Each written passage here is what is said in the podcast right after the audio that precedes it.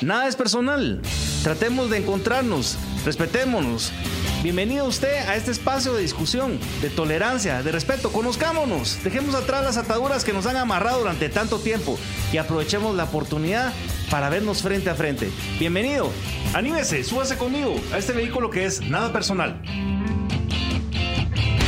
¿Cómo están? Es un verdadero gusto saludarlos nuevamente, un verdadero placer darles la bienvenida a un episodio más de Nada Personal. Mi nombre es Max Santa Cruz y espero que me acompañen durante estos 40, 45 minutos con un invitado a quien conozco desde antes de nacer, creo yo. Eh, nuestras familias se conocen, fuimos compañeros en el colegio, una relación de amistad entrañable en todo el sentido de la palabra, un tipazo al que yo puedo definir como tal, un hombre honesto, un hombre trabajador, un hombre comprometido con su país, una persona dedicada también a la academia.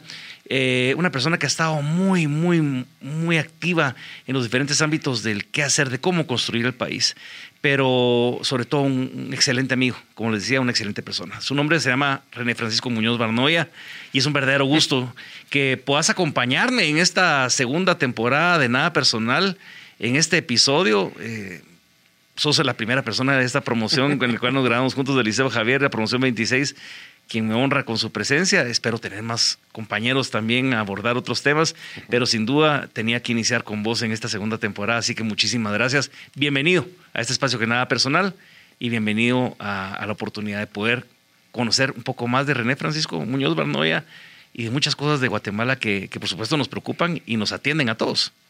Pues muchas gracias Max, de veras, como bien lo decís, amigos de toda la vida y más. Eh, a través de los años hemos tenido muchos puntos de encuentro, gracias a Dios y a nuestras familias.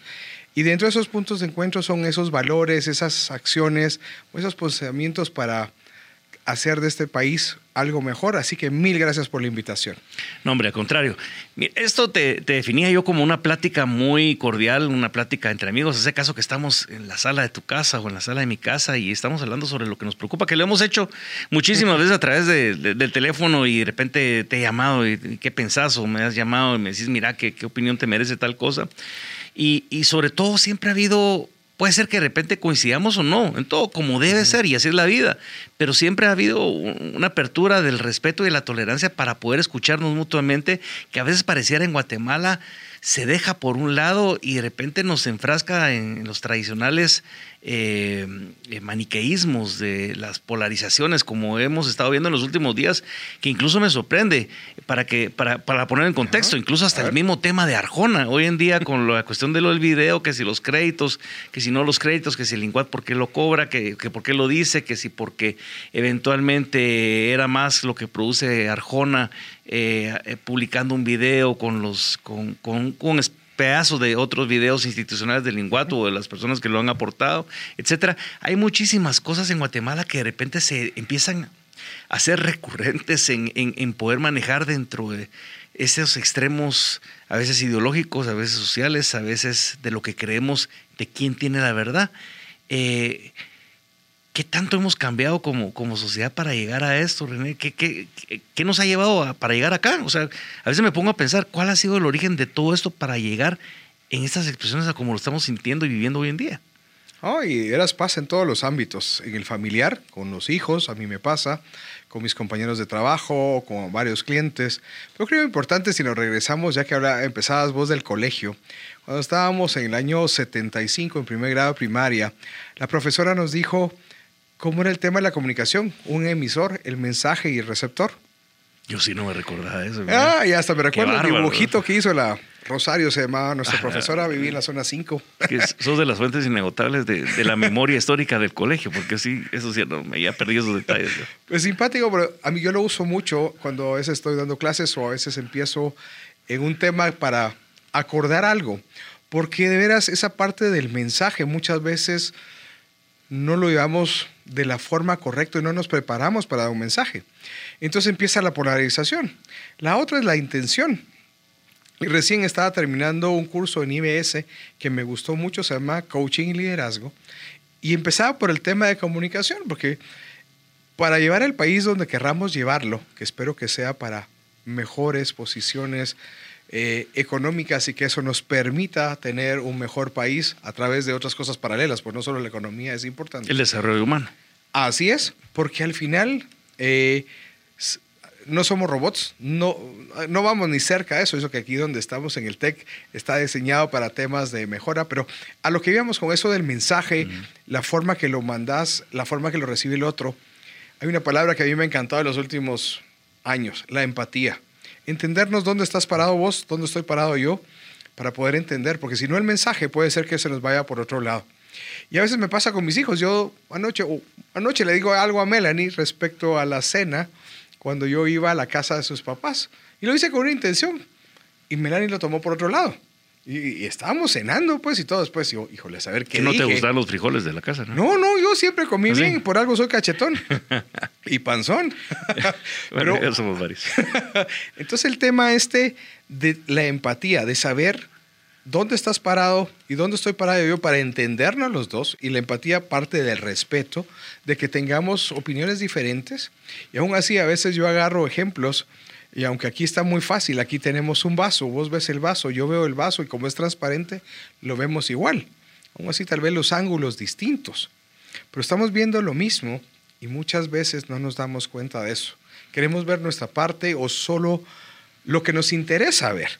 Entonces nos ha llevado a, Guatemala, a un lugar donde hoy estamos, que tal vez esa parte que si hablamos de fútbol y si vos sos, yo sé de qué equipo sos y yo sé cuál es soy yo, y a veces podemos tener una diferencia, pero no por eso vamos a hacer algo fuera de lugar. Tenemos nuestra opinión, tenemos desde el punto de vista que vimos eh, una falta en el campo, ¿sí? pero al final lo que sí tenemos que ver es claro, es hacia dónde queremos llevar a nuestra Guatemala, a nuestros hijos, a nuestra vida personal y entendernos para salir adelante, porque si no, si es un relajo esta vaina. Bueno, y voy a tomar un poco en ese regreso en la memoria en el tiempo. Ambos estudiamos en el Colegio Liceo Javier y lógicamente la formación jesuita. Interesante porque vivíamos una época en donde empezaba tal vez el fragor en ese inicio de secundaria en el año 81 de lo que fue el conflicto armado. Años difíciles en donde incluso decían que habían papás que habían retirado a sus hijos del colegio porque de repente el pensamiento de los padres jesuitas en el Liceo Javier era un poco de izquierda, o que de repente habían algunos, eh, yo, nunca escuché de nadie en nuestra promoción, pero, pero eran como aquellas historias urbanas, leyendas urbanas. Y pasaba. Y pasaba, y de repente, bueno, sí, por ejemplo nos pusieron, me recuerdo que aprendimos el credo de la misa campesina de, de Mejía Godoy, si te recuerdas, el creo en Dios, ah, arquitecto, ingeniero, es el creo de la misa campesina Miguel Godoy, pero sin ninguna perversión más que. No, era como una cancioncita. Como en la, clase de religión.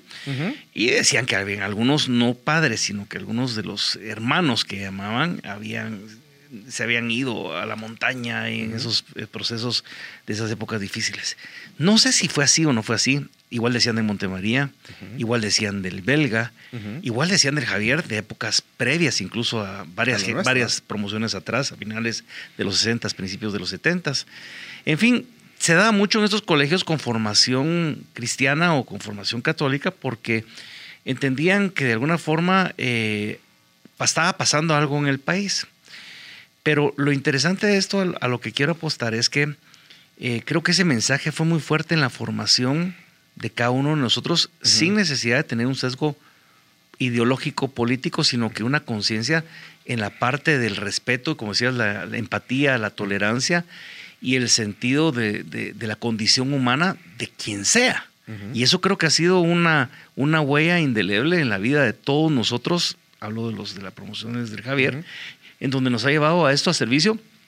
Y por eso eh, han habido acertadas intervenciones en la función pública y han habido desacertadas intervenciones en la función pública eh, más recientemente. Y eso digo porque eso también, eso no creo que no esté al patrimonio, no es patrimonio ni de un colegio, ni de ninguna universidad, ni mucho menos. Pero porque al final de cuentas todo recae en la persona. Eso, y, y, no solo lo del colegio, creo que también los que estábamos en X colegio, puede ser el americano, el Valle Verde, eh, escuelas públicas en San Sebastián, todo. Nuestros papás juegan un papel importante ahí que en función de lo que ellos creían importante para nosotros y que lo mismo hacemos nosotros con nuestros hijos hoy, a qué colegio lo ponemos. Pero sí, recuerdo eso y, y, yo tal vez recuerdo todavía un poquito antes, en el año 80, cuando estábamos en sexto grado y habían ciertas cosas y me hiciste recordar por, esa, por ese credo y, y que yo me acuerdo que yo lo agarré, como vos decís, sin ninguna mala intención, como una parte de una cancioncita pegajosa Rebeca se llamaba la religión que nos daba clase en ese Pero tiempo. tenía un mensaje poderoso también. Lo Ahora lo, lo ponemos a pensar, tiene un mensaje Claro. poderoso cuando analizas la letra, porque Sí. era la revolución sandinista que acaba de pasar en el 79 en, en Y Nicaragua. recuerdo muy bien, pues entonces se me erizó la piel cuando ah, bueno, Sí. podemos tocar ese tema después, pero algo que ayuda muchísimo es también entender dónde está uno parado como país. Gracias a mis papás y a mis abuelos, pues tuve con, tengo el gusto de conocer casi todo el país y conocerlo por diferentes formas de ir al campo, de tener gente que trabajaba con nosotros y precisamente mi primer trabajo fue aquí, en esta cuadra. Aquí estaba Mm. Repuesto Centro, un negocio de mi papá, con mi padrino, que en paz descanse, y a mí me tocó empezar a aprender a trabajar con la gente. Eh, mecánicos, esto y lo otro, y eso ayuda muchísimo lo que vos decís, a la educación que tengas, pero entendiendo dónde estás viviendo. Per- ¿no? Perdón que interrumpa, ¿estarás de acuerdo que cuando estabas en el colegio no había distinciones porque no se hacían esas diferencias entre quién tenía plata, quién no tenía plata? El uniforme al final de cuentas es un buen mecanismo, si De querés, balance. de, de igualdad. O sea, estoy hablando de igualdad Sí. en el buen sentido de la palabra, porque nadie exhibía más de lo que tenía, ni nadie pensaba que, que tenía uno más que otro o otro que tenía menos, aunque lógicamente eso pasaba seguramente, y, Sí. pero no se sentía, no se expresaba, a veces como se ha expresado en otros espacios, incluso de formación educativa en, en otros colegios, un- en, otro- en otros lugares. Y, y digo esto porque eso es precisamente la lección grande de, de la tolerancia, de la convivencia, del respeto. Y la empatía, y que la hablamos empatía. hace un rato, sí. Empatía. Y, y eso me, llama, me lleva a lo siguiente. Nuestra generación se debatió mucho y hablaba por eso del inicio del conflicto armado. Pero siempre he dicho, y lo repito, tal vez ya aburri- con el aburrimiento de que no fuimos ni chicha ni limonada, porque no estuvimos ni en el ejército echando punta ni en la guerrilla echando punta, sea quien sea, sino que estuvimos eh, escuchando las marimbas cada cierto tiempo diciendo que había un golpe de Estado la con la voz del golpe eh, y las cadenas nacionales y de repente el comentario que por algo pasaba, por lo menos en mi casa lo decían, no te metas en política porque te pueden matar. Ahora te dicen no te metas en política porque es sucia. Entonces, pareciera ser que la generación que, que estuvo mucho más protagonista del conflicto armado ha trascendido durante los diferentes años e incluso se ha negado a soltar el manejo del poder político de alguna manera hasta nuestros tiempos. Y nosotros, que fuimos esa generación de alguna forma de ni chicha ni limonada, no nos hemos involucrado con la fortaleza tal vez necesaria para hacer esos cambios de paradigma y de switch mental. Y llevar a este país a otro lado. Y llevar a este país a otro lado. Entonces nos saltaron a nosotros, nos quedamos en medio como con cara de babosos viendo nos qué dejamos pasaba. saltar. Nos dejamos saltar y estamos viendo cómo entregamos este país a las generaciones de jóvenes con las cuales tenés Ujú. muchísimo contacto y los vemos ellos como los salvadores de lo que pueda pasar en Guatemala con una injusticia tremenda de recaerles en ellos la responsabilidad de sacar el país adelante cuando este debería ser un esfuerzo intergeneracional. Y así es, porque dejar solo a la gente. Ya hoy a 53 años que tenemos vos y yo. Ya no somos jóvenes. No, y, y algo interesante. Uno hablabas del colegio, y ahí fue donde eh, nuestra amistad creció más. Pero al final, el tema este de. Ahí nos formamos académicamente. Como vos decís, yo tengo la misma impresión que vos. Nos graduamos 116, pero si juntamos fuéramos como 145 a través de 13 años. Sí. Y no había esa parte de distinción si había alguien que vivía en zona A o en el municipio B o en la zona tal. Había No, unidad. Había unidad, eso es de alpelísimo. Luego, esa parte de los valores, que creo que es bien importante, que es lo que a mí me gusta de la educación que tuvimos. Eh, cuando llegamos a la universidad, ahí tal vez nos dimos cuenta de cosas que no nos habíamos dado, no, no habíamos realizado. Ocur- descubrimos otras realidades. Exacto, pero primero, ¿en qué éramos fo- fortalecidos? ¿En valores? En el tema de la matemática. que Ahí sí o no.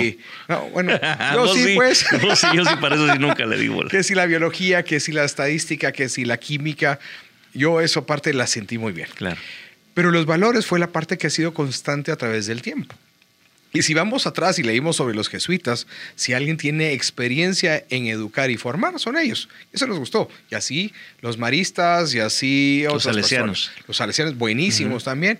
Entonces, esa parte, re bien, porque al final es el colegio lo que nos ayuda es a formarnos. Pero es la casa la que nos ayuda realmente a entender dónde estamos. Y ahí es donde creo que tal vez no creo que tal vez, estoy seguro bajo lo que vos decías, que esto tiene que ser intergeneracionales, tenemos que seguir trabajando fuerte. Porque de veras, el dejar a los jóvenes como los salvadores, no, nosotros ya tenemos esos 53 años de experiencia que ya vivimos y podemos dar nuestro punto de vista y enseñarle a los demás esas experiencias.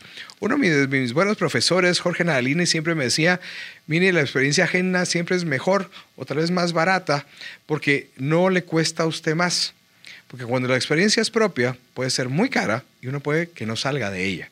Entonces, esa parte de cómo intercambiamos esa experiencia, formamos jóvenes y entendemos bien claro hacia dónde tenemos que ir y damos el mensaje correcto, y no solo el mensaje, hay que arremangarse y, trabajar, por supuesto. Aquí no es de que ya estoy viejo, ya no hago, hay que hacer. Y, es que menciono también y, apunto lo que estás diciendo, porque, eh, por ejemplo, voy a poner el nombre y apellido a, esto para poder entrar a, encontrar, tal vez si encontramos la, explicación a ello. Un Álvaro Arzú encabeza un momento de la política en medio del conflicto armado, en la década esa dura de los ochentas, en donde presenta una nueva propuesta de hacer política. Veníamos de, esos liderazgos grandes de, pues dentro de lo que diferentes posiciones ideológicas, eh, gente como eh, Mario Sandoval Alcón, gente como Manuel Colomargueta, gente como Alejandro Maldonado Aguirre, como Fuentes Mor, por mencionar unos tantos, eh, con de diferentes colores, sectores y formas de pensamiento. Y pensamiento. Y pensamiento. Y de repente Álvaro presentaba la política como algo joven, dinámico, distinto, con un grupo de profesionales jóvenes buscando renovar el quehacer desde la Municipalidad de Guatemala y así ingresa a la vida política. Sigo creyendo que ha sido el político más exitoso en la, en la historia, en, la historia de participación electoral de este país. Su mejor versión llegó al final de su gobierno y su decadencia empezó en la primera reelección post eh, haber sido presidente, porque había llegado a la cima, al, clímax, al ibris de su carrera política y el resto se volvió un tema ya no tanto de servicios, sino como de manejo político del, no hubo renovación del sabor del poder que, siempre es antojadizo y que de repente se, se, deforma de muchas formas, de muchas maneras, pero sobre todo lo que he mencionado, no logró que esa generación de jóvenes en su momento, que creció, maduró y envejeció, tuviera un recambio generacional. Castró políticamente a todos los que estuvieron a su alrededor para que nadie despuntara con la fortaleza con la que él tuvo. Estoy hablando después, porque Oscar Bechá salió de ahí. Correcto. Pero después ya no hubo nada. Entonces, pareciera ser que esta generación de conflicto armado, porque todavía lo arrastra él, nunca quiso entregar el poder. Y nosotros nos encontramos en una posición de bastante comodidad o de temor o de indiferencia, porque todavía seguimos pensando que alguien más nos iba a resolver los problemas que en su momento eh, Tristemente eso que decimos que se nos resuelvan o que nos traigan o que nos den. Pero, pero así fue la posición. Claro. Y, si vos mirás de nuestra generación, ¿cuántas personas se involucraron en el quehacer de la política? En la función pública, algunos hemos tenido la oportunidad de servir a nuestro país, pero en la, participación política como tal, lo contás con los dedos de la mano porque nadie quiso arriesgarse a enfrentar en lo que correspondía generacionalmente los debates y los desafíos que tenía esta Guatemala. La pregunta es la siguiente, ¿todavía estaremos en algún momento de contar nuestra historia? Porque nuestra historia puede ser interesante. Somos el último eslabón entre la última generación del conflicto armado y la generación de post, post firma los acuerdos de paz. Nosotros tenemos un poquito el pie puestos en, ambos lados y este año se cumplen 25 años de la firma de los acuerdos de paz. ¿Podremos todavía contar una historia? ¿Y qué, qué historia crees que podríamos contar? Nuevamente se me, se el pelo por eso, porque viendo esto y poniendo los pies en la tierra, tenés toda la razón. Somos ese eslabón entre una cosa y otra. Y aquí hay varios puntos que hay que tener en cuenta. Yo creo que sí, sí se puede, pero tenemos que hacer mucho. Primero, educar a los demás. Regreso otra vez al colegio, estudios sociales e historia. Nos aburría. Y lo entiendo, yo por lo menos lo entendía hasta mucho después. Sí, no, era buena, pero yo no entendía por qué queríamos estudiar cosas viejas. Esa es la diferencia de los perfiles de, de, tu, hambre por la matemática, cosa que no era lo mío, y el hambre por la historia, que era lo mío. Correcto, pero digamos, esa parte de entendimiento de la historia es para no cometer los mismos errores. Para no entender. Exacto, haremos nuevos, pero no los mismos. Pero lamentablemente el ser humano es así. Entonces tenemos que ver cómo contamos correctamente la historia para realmente aprenderla. Venía con mis hijos de Cobán hace algunos años, mi esposa se había ido de viaje y nos fuimos con mis tres hijos y la pasamos muy bien un fin de semana. Y venía de vuelta Juan estudiando, todavía está en el colegio, y me dice algo sobre la historia de los ochentas, tan tergiversada que le dije, mira, yo recuerdo muy bien ese evento, no es así. Entonces partamos de enseñar lo que tenemos que enseñar para entender las cosas como que pareciera que no, no ha habido mucho interés en enseñarlo. Exacto. O, te digo, a mí me impresionó. Era una cosa que no fue así. Y recuerdo el caso. Pero no estamos para ese tema, pues si no va a ser larguísimo esto. Pero entonces enseñar lo que debe ser. Sin temas políticos, colores, sino, mucha, esto pasó y esto es lo que tenemos que volver a evitar. Ahora, construir el país, tenemos, y lo hemos oído 20 mil veces, y vuelvo a decir, aunque va a ser difícil, porque la polarización que ha llegado por diferentes cosas es difícil, la, brecha es grande. Hay gente que le interesa mantener esa polarización vigente, y de eso viven. Así es. Mira, el lunes me pasó algo. Bajé a la costa por el proyecto de la autopista, que vos conocés y te comenté. Eso, eso quiero platicarte también después. Y para mí sigue siendo un proyecto muy interesante, transparente y que perfecto solo Dios. Pero esta cosa tiene muchas ventajas para mejorar el desarrollo del país. Y la ley de alianzas público-privadas que salió en agosto del 2010, en sus primeros artículos, no me lo preguntas de memoria porque para eso no soy bueno, pero dice el desarrollar las áreas donde se va a hacer el proyecto. Entonces fuimos a hablar con un grupo de personas al puerto San José. Y cuando empiezo a hablar me dice, mire, ese tema no queremos saber.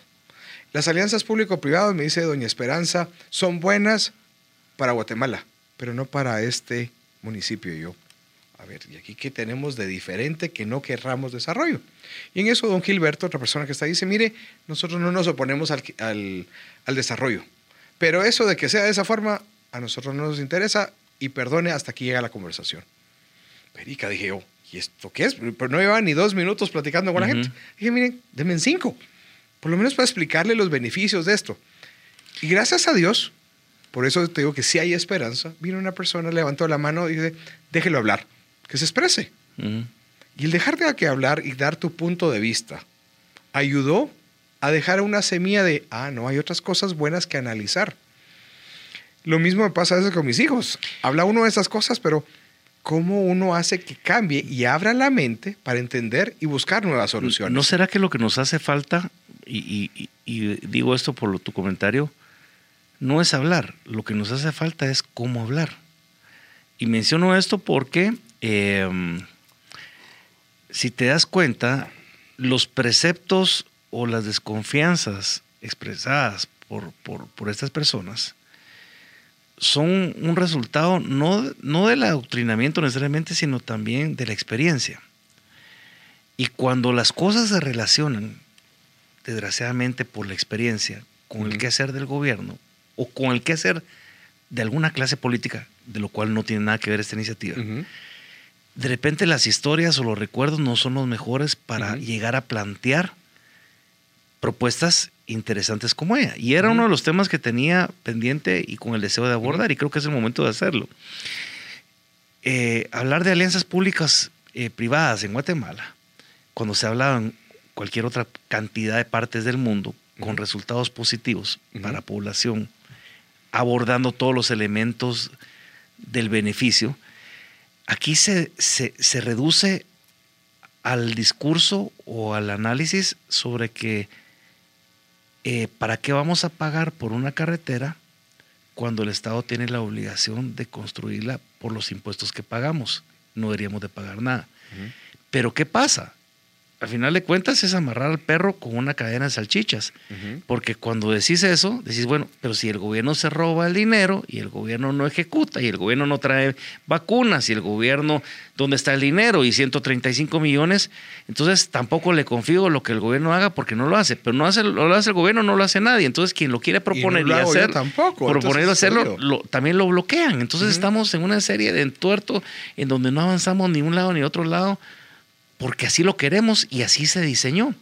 Ahora, ¿cómo, ¿cómo logramos abstraer de esas contaminaciones ya históricas por experiencia o por concepto repetido, de que podemos encontrar eh, espacios de confianza? Por eso decía, qué importante no es hablar, es cómo hablamos entre nosotros. ¿Cómo hablamos? Y que sea consecuente lo que hacemos. Recuerdo cuando empezamos a crecer en Pollo Campero, cuando entré en el año 91 había 26, 28 restaurantes. Y empezamos a crecer en el interior y empezamos a dar trabajo. ¿No te imaginas, Max, la cara de la gente de querer trabajar en un lugar con techo, con aire acondicionado y no estar fuera cortando con un machete las cosas? Y prestaciones.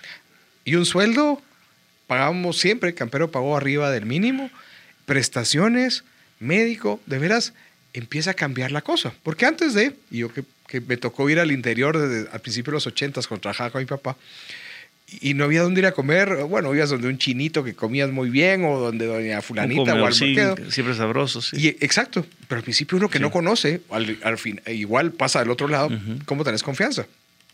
Entonces, el tema este de crear, hacer y tener una visión clara, en el tema empresarial normalmente somos muy así, porque a eso nos diseñan. En el área de servicios como vos decías, son pocos de, nuestra promoción que han estado, y vos has sido uno de ellos, que se meten a esta parte, pero vamos todos con el mismo punto de queremos mejorar, la forma es la que cambia. Entonces, esa forma de hablar que vos decís es importante. Y escuchar también. Exacto. Eso lo decía en mi clase el martes pasado, hace, no, hace ocho días. El tema de cuando uno va con algo, un proyecto nuevo y uno quiere ser un líder, el líder no es que sepa todo, tiene que tener un buen equipo de trabajo. Y para buscar un equipo de alto desempeño hay varias cosas. Y lo mismo debería ser en el gobierno o lo mismo en una empresa privada. Tengo el gusto de ser ahora presidente. O en las organizaciones de la sociedad civil. Sí, ahora tengo el gusto de ser presidente de Fundal, una organización que soy feliz de estar. Hoy tuvimos la reunión mensual. Una organización no lucrativa para ayudar a niños sordociegos. Uh Decimos hace un rato, ¿y cómo le das un mensaje a un niño sordociego? y cómo apoyas a su familia. Entonces, de que se puede, se puede. y a mí eh, esto me ayuda mucho. Pero mi querido René, lo que vos me estás diciendo con esta fundación es una de las expresiones más, junto con las personas discapacitadas, junto muchas veces con los indígenas o los adultos mayores, de las personas más abandonadas por la ausencia del Estado. Y que de repente alguien tiene que venir a tratar de hacer por empatía y por esos mismos principios en los cuales fuiste educado, a resolver un tema que de alguna forma el Estado también debería de hacer. O sea, estoy hablando en eso para, para, para, para ubicar que es, es, una, es, un, es un gran, es una gran muy mundo donde estamos todos entrelazados y amarrados, no por amarres, sino conectados entre sí para poder encontrar las soluciones a esta Guatemala, porque las soluciones tienen que ser integrales. Correcto. Y lo que ustedes están haciendo es eso.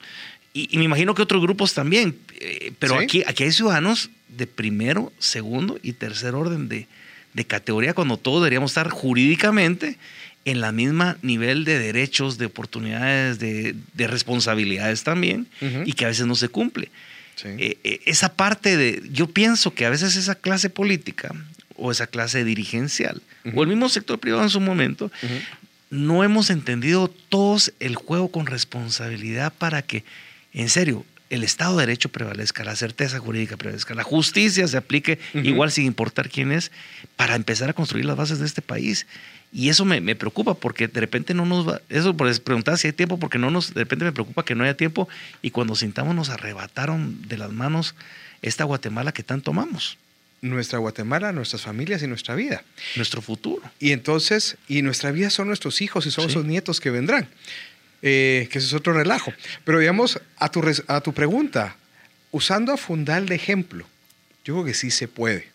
Teniendo una visión clara, siendo transparentes, como dice el vicepresidente de la fundación, que fue de los fundadores originales. El tema de ser claros, ¿cuál es tu objetivo? El objetivo siempre tiene que ser claro. Y eh, a nivel empresarial, de organizaciones sociales o lo que fuera, y el gobierno específicamente. Entonces, digamos, para nosotros es ser un puente para la inclusión. Incorporar a las personas a un espacio de, de inclusión. Y que se sientan... De igualdad de derechos. Y correcto, porque digamos... Y oportunidades. Eh, yo soy medio choco por un accidente, que vos lo conoces, pero, pero veo bien. Y oigo bien, y aunque soy barnoya, no soy sordo. y no tenés las orejotas. No, no, no, a mí me la recortaron cuando nací. no es broma, y me siento muy por barnoya. Por, cierto, el, sordo barnoya fue alumno de mi abuelo pater, eh, paterno. Eh, porque mi abuelo paterno junto con el papá del sordo, solo fueron los, los, Joaquín? los fundadores de, de, la urología en Guatemala. Entonces, él fue, y si le pregunté al sordo, creo que es el último alumno vivo de mi abuelo. A la médico. Eh, y acá, un, bueno, en enero acaba de cumplir años el tío. Un día me gustaría platicar con él también, si me haces el favor de, de venir y, y, okay. y, contactarlo. Claro que Vamos sí. Vamos a platicar eso Claro también. que sí, es un tipazo, mi tío. Y de veras. Y es una persona de pensamiento duro. No, y esa gente Pero con de un amor a ¿verdad? Guatemala y, y intachable, ¿verdad? Intachable, y fue de los que hablábamos con vos, sin meterse a política, por poco se muera. Mi tío, de esas cosas que. Ah, es lo que Regresemos a los ochentas. Eh. Bueno, a mi tío lo, lo- lo mandaron a matar. Sí. Y, y ametrallaron y le pusieron un par de granadas a la casa. A mí no se me olvida esa madrugada. Porque mi papá, ¿qué pasó? Y esto y lo otro, y medio secreto. Y más de alguno lo tachaba de, de guerrillero o de comunista, seguramente, nada, y nada pues. que ver. O mi primo Edwin Asturias, al cual quiero, somos socios, trabajamos juntos, somos compadres. Y ahora que vino hace un año, no, mira, es que ese es tu pariente. Bueno, Es hemos- comunista. Para nada, hemos Tampoco. trabajado juntos. Que si le gusta leer A o B es cosa de él, pero es un tipazo y es un excelente médico. Entonces, eso es otra cosa que bueno que lo tocaste, porque a veces nosotros mismos nos ponemos etiquetas. Estereotipamos, Perica. perfilamos. Esa vaina es impresionante lo que pasa en nuestro país y en otros lados, pero hablemos de nuestro, que ese es el nuestro. A mí, a mí me, me- muchas personas en Facebook, por expresar, en Facebook, porque después me di cuenta que no era la red social para expresarme, sino que era Twitter. En Twitter es otro tipo más agreste, Ajá. mucho más duro, pero Facebook era una red social muy bonita donde Max Santa Cruz estaba tratando de irrumpir con pensamiento duro y Ajá. recibí de varios que me decían, no, no es posible, que vos te, a vos te estaban pagando de plano Soros y a vos no sé cuántos. Y dije, "Oye, qué estupidez están hablando. Y es que de plano, vos porque vos, eh, vos deberías de pensar, casi que porque yo soy parte de un entorno social o, de, eh, o relacionamiento económico, yo debería de tener tal línea de pensamiento. Y si no hago, soy un comunista desgraciado. Hijo de madre, no tenés idea la cantidad por salud mental, por la última neurona que tengo eh, sana, Operando. sana, sí, de, de poder bloquear y cancelar las relaciones que no me interesan porque no me aportan nada en mi vida, de muchísimas personas que me di cuenta que estaban peor que yo. Sencillamente por el hecho de no tener la capacidad de abrir las ideas y su cabecita a lo que estamos hablando. Una plática con la que estamos Sí. teniendo vos y ahorita es imposible con una persona tan metidas en rato, esos niveles. escuchar. Escuchar. Porque aprender a verás, solo con escuchar ya respeto y eso abre, abre esos canales. Y regreso al tema de Fundal, porque te digo, un grupo chico está haciendo cosas muy grandes. Callada la boca, porque Ujú. normalmente no se oye mucho de Fundal. Pero verás, miren qué bonito, porque no es solo la persona sordociega, solo ciérrense los ojos, tápense los oídos Claro. y traten de hacer algo. A las familias, porque Sí. vivir con alguien así no es fácil. No es Entonces, fácil. hacerlo de una forma integral La sociedad no, no, Sí. está, no está apta para recibir a estas personas Ajá. como tal. Correcto. Luego, digamos, hoy decís vos, y a una persona sordociega, ¿y cómo le voy a meter in- innovación? Han hecho un trabajo estos cuates que a mí me encanta, eh, de Anita Bonilla, que es la directora ejecutiva, es muy activa y ahorita se le va a meter tecnología a esto, pero que ahora que estamos en la pandemia no hemos podido dar el apoyo normal y a todo se le va a dar una tableta para poder tener información en tiempo real todo el tiempo, en Guatemala, en Quesaltenango, en Huehuetenango, donde se encuentren. Entonces vos, sí se puede, a tu respuesta.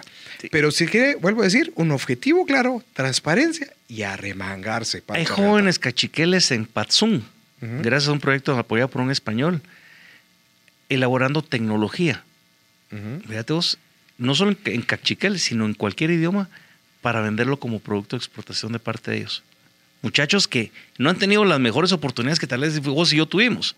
O un Marco Santil, cuando vemos que. Marco Santil ha llegado donde ha llegado sin tener la oportunidad. Entonces yo creo que este país debería de... Sin tener la formación, porque la oportunidad la tuvo y la agarró y la hizo muy pero bien. la oportunidad mínima en relación a, a las condiciones en las que él vive, por, por la ausencia del Estado, lo que te habla. Correcto. A lo que voy yo es que, eh, no se me olvida, hay un video de un muchacho que se llama Joao, ahí te lo voy a enseñar después, que estuvo en la campaña de Lula.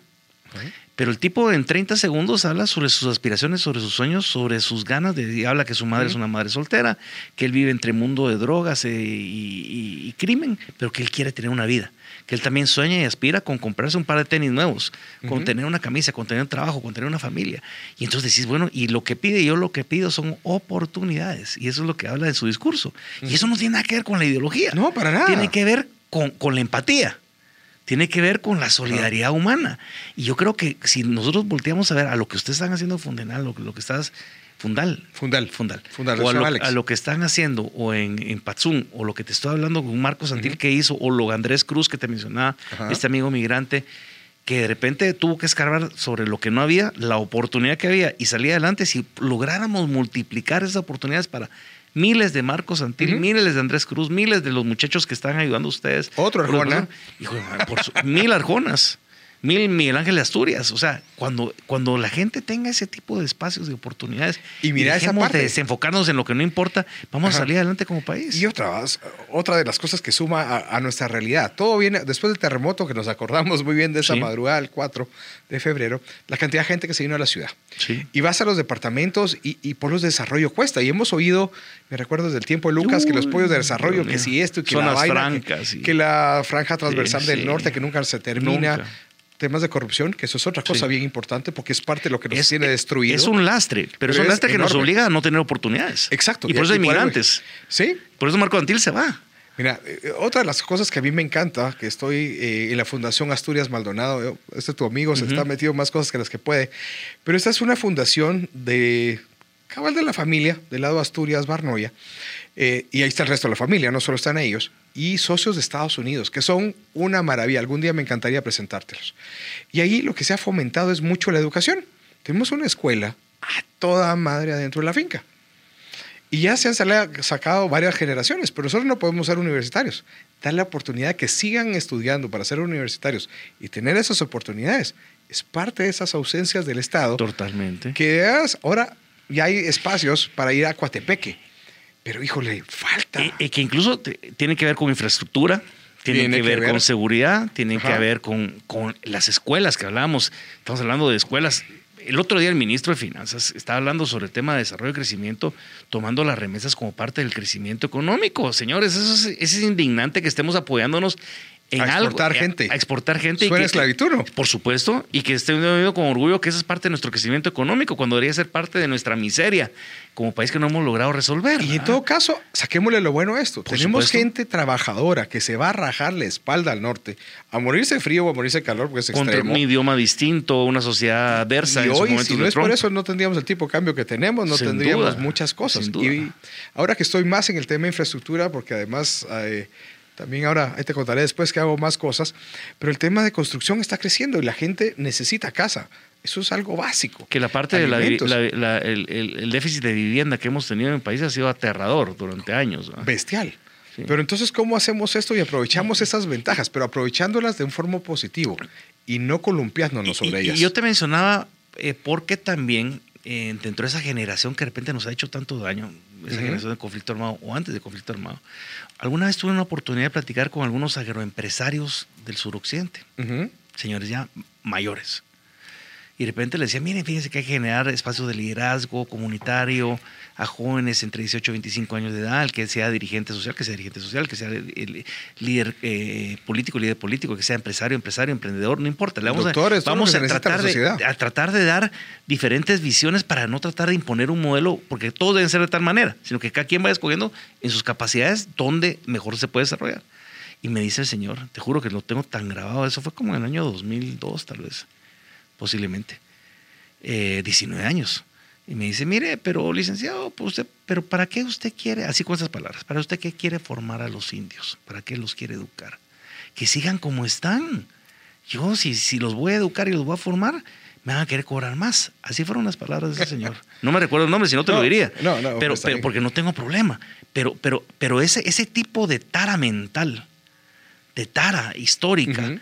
Es algo que debemos de erradicar y que ahí es donde sí creo yo que nuestra generación tendría esa oportunidad tremenda junto con los jóvenes de poder contar esa historia de país diferente. Y así como a eso, vuelvo a, a tu pregunta original, yo creo que sí se puede. Eh, a mí me gusta leer ciertas cosas, no soy muy lector, pero Jim Collins es algo que me gusta.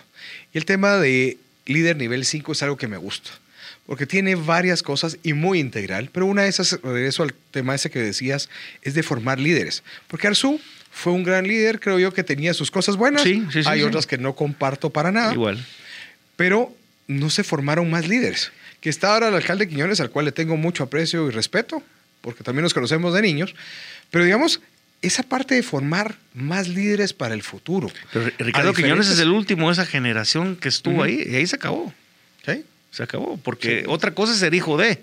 Eso es otro Ese es otro, otros 20 pesos. Y ese es otro tema. Y no necesariamente son buenas versiones siempre. Sí, y suponete, cuando, esa me lo enseñó un jefe con el que me escribió hoy, Ricardo Vázquez, también del Javier, siempre formar gente. Y cuando yo tuve a cargo la planta de Campero, que fue una cosa bien simpática, fue quién se iba a quedar en mi lugar cuando yo creciera, Sí, cuando yo me fuera. Nadie es indispensable, nadie Sí. es eterno, nadie puede llegar a alguien mejor, Sí. peor o igual que vos. Pero lo importante es que ir pensando en el crecimiento y en lo mismo del país. Eh, te puedo decir de la ingeniera Marta Urtusuastegui, a la cual admiro y quiero mucho. Ella era mi mano derecha. Hoy tiene un puesto en CMI para hacerse cargo de todo el recurso humano del grupo, que es impresionante. Luego, en Dominos, te puedo decir Carlos García, que lo contraté, que lo conocí antes, y hoy es el gerente general de Dominos y lo maneja tan bien. Nos quedan cinco minutos porque esas pláticas siempre se hacen cortas cuando los temas y el invitado es bueno. Eh, pero en estos cinco minutos tal vez terminamos abrochando un poco las ideas, que hemos hablado de muchas cosas. ¿Cuáles son, a tu criterio, los desafíos que tenemos hoy en día como guatemaltecos? ¿Cuáles son los principales desafíos? Uno, esa parte, yo la palabra tolerancia no me gusta porque a veces la han usado mal, pero Ujú. sí esa parte de empatía, de entendernos unos a otros, creo que es bien importante. Y respetarnos. Que la empatía nace del respeto por el otro y escuchar al otro. Tres, esa parte de que tengamos, de buenas intenciones no vamos a hablar porque eso ya sabemos que está tapizado hasta el camino al cielo. Pero sí de acciones y esa forma de hablar que vos decías hace un rato para que entendamos lo mismo. Y la otra es, yo, yo creo que hay un libro que se llama Scaling Up que me gusta mucho que habla de personas, estrategia, ejecución y efectivo, porque si no la cosa no camina. Entonces, personas es esa parte que te acabo de comentar, conocer el individuo, cuáles son esa parte que necesita, y, pero voy a entendernos los dos, esa empatía, partamos de eso. Luego, la empresa, la empresa es nuestro país, 108 mil kilómetros cuadrados que tenemos que sacar adelante, donde hay casi, ya no sé, son 16, 17. El lo que censo diga fue un censo, desastre, pero o lo parecido 16, a, sí. tenemos que salir adelante. Y nuestra ciudad más importante es Guatemala, la segunda es Los Ángeles y después pues, habrán otras. ¿Cómo nos unimos realmente para sacar esto adelante? Pero el lastre más importante, lo que más nos cuesta es la corrupción. Y- y- Esa es la que nos mella a todos. Y yo apuntaría a eso que va relacionado, Ajá. eh, es es decir, que, que la parte de la ética, la parte de la honradez, Ujú. eso, esos son principios innegociables, ¿Correcto? sin importar si tu pensamiento es de izquierda tu pensamiento es de derecha. Eso es, es porque es. Ujú. Son principios irrenunciables, deberían ser irrenunciables. Pero sobre todo creo que es importante que empecemos a bajar un poco la vara con la cual les medimos los supuestos liderazgos en el país. La vara se ha mantenido demasiado alta y en el baile del limbo pasan todos debajo de ella, los buenos, los malos, los fatales y los Y no nefastos. bailando correctamente, y sino los nefastos. chanchullo muchas Exactamente. Si logramos bajar esa varita de limbo veces. Y logramos que pasen los que tengan que pasar porque tienen la capacidad para hacerlo, creo que la historia de este país va a ser distinto. Y no hablo de ideologías, hablo de los principios que los de que deberían de movernos. Y así salimos en serio de esos oportunistas, de esos traidores a la confianza de los pueblos y de los ciudadanos que cada vez ven más en la democracia el modelo fallido, tristemente, de sus aspiraciones, cuando a pesar de todo eso, es el, siendo tan imperfecto, es el menos dañino, porque jamás deberíamos de volver a caer en temas de dictaduras. Yo escucho cuando de repente que tienes que mirar, bueno, es bueno tener un dictador. Dios mío, no podemos regresar. a ese yo soy de esos, de que a veces pensaría, pues esto es la forma de limpiarlo. Pero, pero, después caes. Tengo otro problema, es que me tengan que limpiar a mí mismo. No, pero sí, y de repente tenés a quien lo diga, tiene un dictador de su grado y de repente, ah, ok, y si se te vuelve un Chávez, y si se te vuelve un, eh, no sé, un Bukele, por decirte, para, para ponerlo en el escenario. Ah, no, ahí no está tan chilada la cosa. Entonces, y al final el tema, como vos decís, en el tema empresarial, y, lo vi hace poco, el tema, cómo mantener a tu equipo de alto desempeño, productividad y valores en esos dos ejes. Entre más productivos y más valores, esa gente hay que desarrollarla. Que sea con altos valores y no tan productivo, formémoslo para que vaya adelante. Y, afianzarla y fortalecerla. Yo creo que las personas honestas, las personas con ética, las personas comprometidas, las, personas sinceras, las personas que tal vez siendo muy egoísta, pero que de repente transiten por esa historia de valores que de repente uno aprendió y tal vez faltarán otros más, pero esos que aprendimos creo que es una buena guía. Creo que realmente marcarán la diferencia de este país. Te agradezco muchísimo por esta enorme plática, eh, esta conversación que siempre nos hace bien y en la cual esperamos que la gente que la escuche cuando este episodio esté, por supuesto, dispuesto, en, eh, dispuesto también en las eh, plataformas distintas y en Spotify, pueda llevar ese, ese, ese rayo de, luz, de esperanza, de, de gana de cambiar el país y de encontrar realmente que de la objetividad y desde esos principios que son irrenunciables y que son iguales para todos, vamos a poder construir una Guatemala distinta. Y que no la creamos, porque sí se puede. Y que la mantengamos, porque sobre todo no la perdamos. Perdón que me robe unos minutos más o unos segundos. En el año 85, ¿te recordás cuando salimos del colegio? Nuestro seminario fue valores de un grupo de jóvenes guatemaltecos. Y el padre Carrizo, que en paz descanse, nos decía, se van a dar cuenta de grandes lo que necesitan de eso. Y gran razón tenía. Y hay los valores. Y hay muchos que se han olvidado dentro de ese contexto de lo que eventualmente se aprendió. Eso es lo que hay que rescatar. No dejemos que nos roben el país. Así es. Así que muchísimas gracias. Y nosotros estaremos en próximo contacto,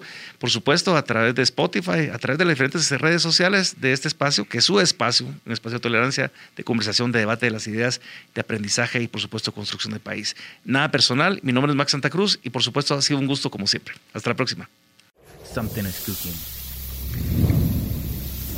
Barbecue Media.